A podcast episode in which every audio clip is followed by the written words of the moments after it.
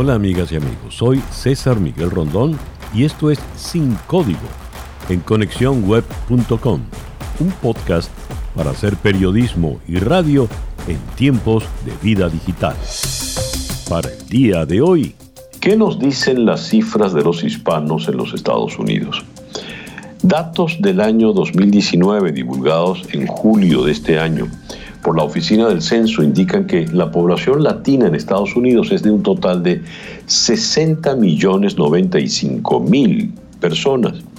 La Oficina del Censo estima que los hispanos son la minoría en mayor aumento en Estados Unidos. De ellos, poco más de 30 millones 100 mil son hombres y poco más de 29 millones 900 mil son mujeres. El principal grupo etario lo conforman los hispanos mayores de 15 años, con aproximadamente 44 millones 300 mil, o el 73.8% del total, mientras que los menores de 15 años fueron alrededor de 15 millones 700 mil, o el 26.2% del total. Según el estudio del Pew Research, aproximadamente un tercio, el 36% de los hispanos, son inmigrantes. Otro tercio de los hispanos son de segunda generación, hablamos del 34%, es decir, nacieron en los Estados Unidos, con al menos un padre inmigrante.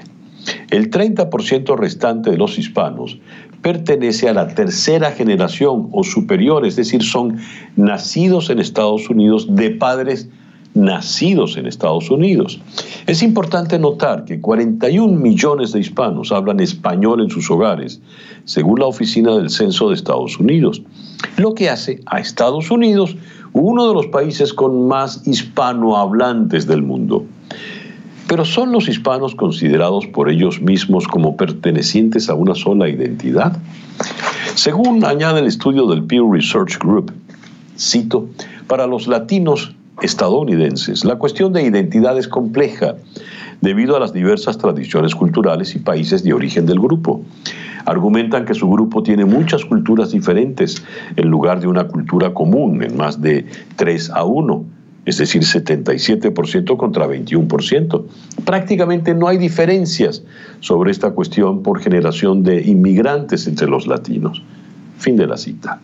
Pero la identidad también tiene que ver con la condición de haber nacido en el extranjero o en Estados Unidos y también con la generación a la cual se pertenece. Continúa el estudio advirtiendo lo siguiente. Los hispanos de Estados Unidos están divididos de su identidad común. Comparten con otros estadounidenses, aunque las opiniones varían ampliamente según la generación de inmigrantes. Aproximadamente la mitad, 53%, se considera un estadounidense típico, mientras que el 44% dice que es un estadounidense muy diferente del típico. Por el contrario, solo el 37% de los hispanos inmigrantes se consideran estadounidenses típicos. Esta proporción aumenta al 67% entre los hispanos de segunda generación y el 79% entre los hispanos de tercera o superior generación. Puntos de vista que reflejan parcialmente su nacimiento en los Estados Unidos y sus experiencias como residentes de toda la vida en este país. Ahora bien, ¿le importa a los hispanos estadounidenses lo que le ocurre a los otros hispanos?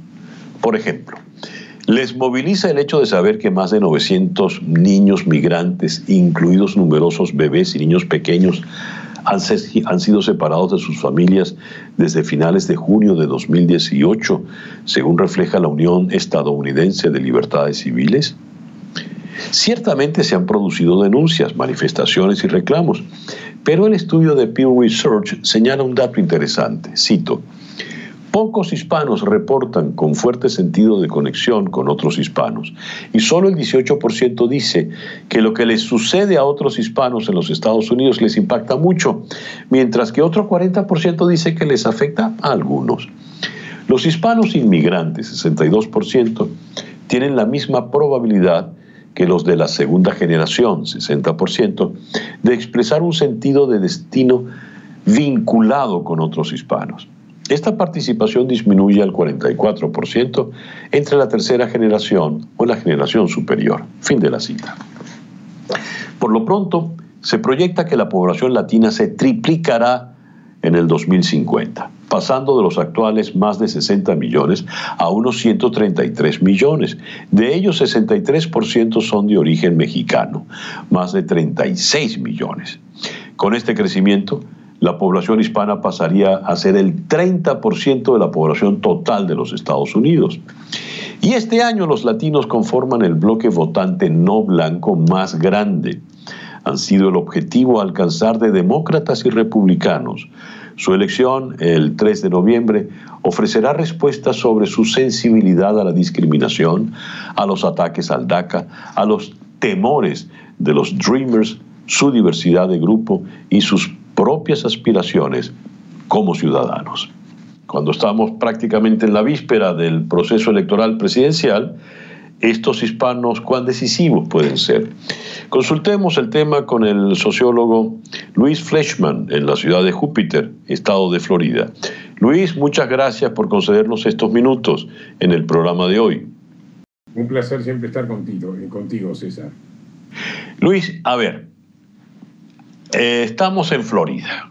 Para muchos el estado crucial en el proceso electoral que se avecina. Quien gane Florida gana la Casa Blanca, insisten. Y el voto de Florida va a estar muy influenciado por la inclinación hispana. Ahora, ¿podemos hablar de un voto homogéneo en Florida en particular y en Estados Unidos en general cuando hablamos de los hispanos? Un voto homogéneo no, pero un voto importante sí. Eh, ¿a, qué me refiero? Es un voto importante, en, eh, el voto hispano en Florida es importante, pero no es homogéneo, ¿verdad? Ya. Em, eh, por ejemplo, entre la población hispana nosotros tenemos hispanos que están muy preocupados por cuestiones de lo que se llama en la literatura clásica pan y manteca, ¿verdad? Cuestiones sociales, cuestión de educación, cuestión de acceso a recursos etcétera, etcétera. Y tenemos también un grupo importante, y particularmente en la zona de Miami-Dade, particularmente cubanos, y ahora se sumaron los venezolanos, que eh, les importa la política exterior y quizá lo pongan como una cuestión prioritaria. Eh, y es importante, yo pienso, que en la campaña, aquel que venga a hacer campaña en Florida, eh, preste atención a estos dos temas. Eh, en el caso de Trump, eh, la campaña, me da la impresión, está prestando más atención al tema del combate de Venezuela, lo cual está muy bien, al combate en contra de las dictaduras Venezuela y Cuba. Y tenemos una campaña de Biden que, que habla más de temas domésticos, del tema del COVID-19, el coronavirus, cómo está afectando a la gente de menos recursos, y apelan más a esta a esta cuestión social. Y hay un desbalance, porque el Partido Republicano obviamente no tiene los suficientes instrumentos para apelar al tema social, y el Partido Demócrata, que tiene la posibilidad de apelar más al tema de política exterior, no lo ha hecho, lo cual ha llevado a dudas por parte de muchos hispanos si efectivamente la política exterior de Biden eh, sería tan agresiva hacia Cuba o Venezuela como lo fue la, película, la política de Trump. Eh, es ahí donde yo veo serias fallas eh, en ambos partidos. Ya. Ahora, el, detalle está, si hablamos de una apuesta electoral, quiero medir mi apuesta en función de lo que voy a obtener a cambio, ¿verdad? Entonces, eh, me voy a afincar en el caso de cubanos y venezolanos. Ambos son antidictadura en Cuba, antidictadura en Venezuela, y eso me va a dar a mí un rédito electoral. Ese rédito, en el caso republicano, será suficiente como para afectar, propiciarle una derrota a Biden o no. Yo pienso que si yo en este momento fuese un estratega republicano, no lo digo porque lo sea o porque tengo ningún interés en eso, pero si yo fuera, si yo me pongo en el lugar de un estratega republicano, yo asumiría que no. Yo asumiría que no. Y más en un estado tan grande como Florida, ¿verdad? Entonces la, cuestión es cuál es tu respuesta. Si tú me preguntas a mí, en el caso republicano, ya antes dije que la, campaña de Biden ha sido muy débil en términos de política exterior, lamentablemente. Pero por otro lado, la campaña de Trump o el récord de Trump ha sido muy pobre en términos de los temas sociales. Por ejemplo, el seguir peleando contra Obamacare, ¿verdad? Contra la Affordable Care Act, que ahora va a ir a las Cortes después de que la Suprema Corte rechazó, lo, rechazó el rechazo del Obamacare dos veces. Y mientras tanto tenés en Hialeah y en todas las zonas más humildes de Miami la gente haciendo cola para recibir Obamacare en una época de pandemia. O sea, que si hay torpeza por parte del Partido Republicano, yo diría que no hay menos torpeza por parte del Partido Republicano. Perdón, ¿qué dije antes? ¿Partido Demócrata o Partido el partido, el, sí, dijiste antes el Republicano. Si hay torpeza ah, por los demócratas también. por parte del Partido Demócrata, hay mucha torpeza por parte del Partido Republicano también.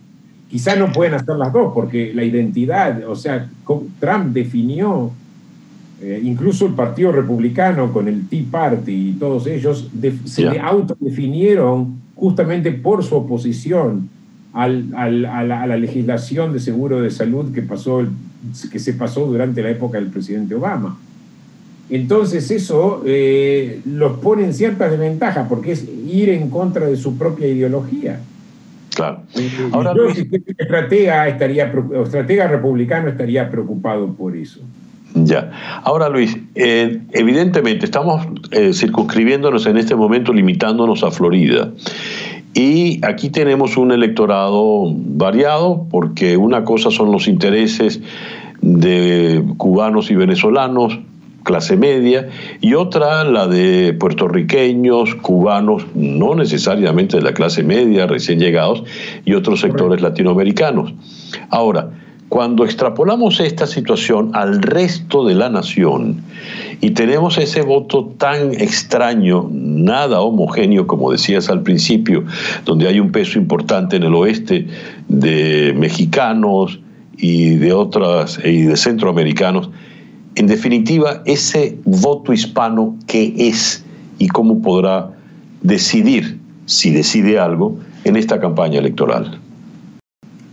Bueno, yo apelo en este momento a la historia. Eh, no sé si tú te acordás eh, de la derrota de Mitt Romney eh, en el año 2012. Si no me equivoco, fue la época de la derrota del Mitt Romney en el año 2012. Hubo una especie de recapacitación con respecto a la población hispana. Por ejemplo, George Bush, quien fue presidente en dos términos, él intentó pasar una legislación para legalizar a los indocumentados. No a todos, pero a gran parte de los indocumentados. Y esa era una estrategia que creo que fue más bien diseñada por Karl Rove para sacarle, digamos, a, eh, eh, lo que tradicionalmente hubo sido el, electorado del Partido Demócrata. Eso muere después de George Bush, no se hace más, se adopta una posición conservadora, muy conservadora, por así decirlo. No era ya el conservadurismo de compasión, como lo llamaba George Bush. Eh, y después de la derrota de Romney, hubo como una especie de reflexión por parte del, del, eh, del Partido Republicano. Incluso yo me sorprendí al haber escuchado a Hannity en Fox News de haber dicho de que sí teníamos que haber puesto eh, más atención al tema eh, de inmigración y al tema de los hispanos. ¿Eso qué te indica? No importa que después no cumplieron. Ojo, y Trump eso no lo cumplió, al contrario, revirtió todo ese proceso, ¿verdad? Eh, eso te indica que en el pasado los hispanos definieron una elección. Ya. ¿verdad? Definieron una elección. Y yo me acuerdo cuando Obama fue reelegido el año 2012, supimos a la hora o dos que Florida había ganado, había ganado cómodamente el presidente Obama en Florida. Eh, y obviamente hubo negligencia por parte de Romney de, de, de, su electorado hispano. Y a propósito, cuando estaba Bush, los dos Bush, estaba Bush en... Eh, chico en Florida, Jeb como gobernador y el presidente, había un grupo de hispanos republicanos muy fuerte que después se fue eh, debilitando. Y, y, mira, y sin mencionar nombres, aunque los voy a mencionar igual, porque es un nombre que tú conoces, Ana Navarro. ¿verdad? Que hoy en día es comentarista de CNN, anti-Trump, obviamente se fue del lado de Biden. Obviamente fue una de las personas que se desilusionó con cómo el Partido Republicano trató a la población hispana, ¿verdad? Y le, costó también al Partido Republicano. Entonces, si vos me preguntás a mí, bueno, el voto hispano es importante y pueden definir una, una elección nacional, también en el año 2020. Ya lo creo. Luis, muchas gracias pues por concedernos estos minutos en el programa de hoy. Un placer siempre estar aquí contigo, César. Luis Fleischmann, sociólogo, profesor universitario desde Júpiter en el estado de Florida. Y bien, así hemos llegado al final de nuestro episodio por el día de hoy. Esto es Sin Código en conexiónweb.com, un podcast para hacer periodismo y radio en tiempos de vida digital.